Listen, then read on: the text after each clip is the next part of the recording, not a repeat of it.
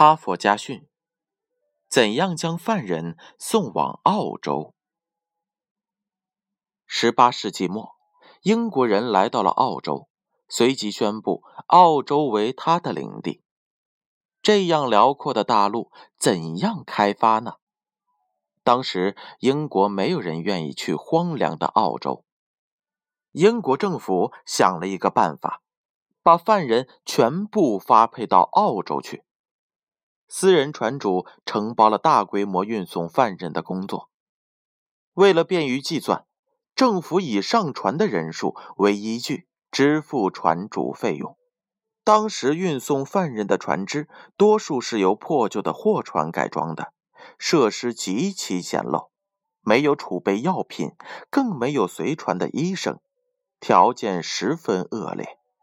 船主为了谋取暴利，上船前尽可能量的多装犯人，一旦船离了岸。船主按人数拿到了钱，就对这些人的死活不闻不问。他们把生活标准降到了最低，有些船主甚至故意的断水断粮，致使三年间从英国运到澳洲的犯人在船上的死亡率高达百分之十二。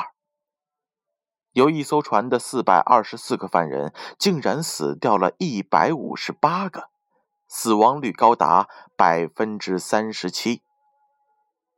不仅英国政府遭受了巨大经济和人力资源的损失，英国民众对此也极为的不满。于是，英国政府开始想办法改善这种状况。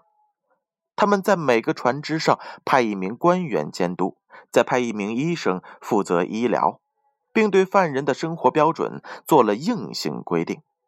但死亡率不仅没有下降，连监督他们的官员和医生也不明不白地死在船上。政府后来清查了原因，一些船主为了贪利而行贿官员，官员如果拒不顺从，便被扔进大海。一些绅士提出把船只召集起来进行教育，有的法官建议对一些人进行严厉的制裁。政府试着这样做了，但情况依然没有好转，死亡率依然居高不下。一位英国议员想到了制度问题：那些私人船主钻了制度的空子，而制度的缺陷在于政府付给船主的报酬是以上船人数来计算的。假如倒过来呢？政府以澳洲上岸的人数。为基准计算报酬呢？政府采纳了他的建议，不论在英国装上了多少人，到澳洲上岸时再清点人数，以此向船主支付运费。难题迎刃而解，船主们积极的聘请了医生跟船，在船只上准备药品，改善了生活，尽可能让每一个犯人都健康抵达澳洲。因为在船只上死掉一个犯人，就意味着减少了一份收入。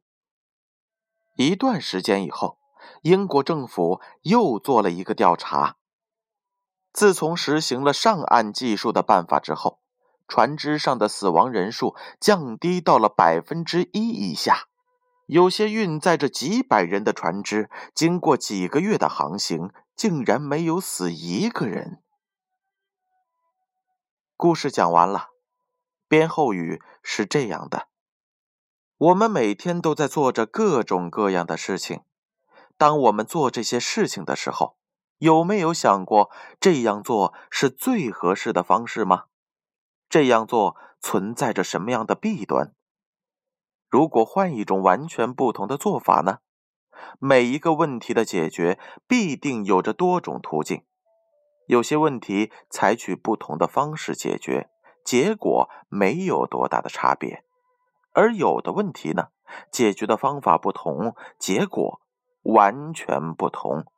方法不需要成本，找到了好的方法，就等于找到了一本万利的资源。很多时候，成功者之所以成功的最大原因，就是他们拥有了最好的办法。哈佛家训，建勋叔叔与大家共勉。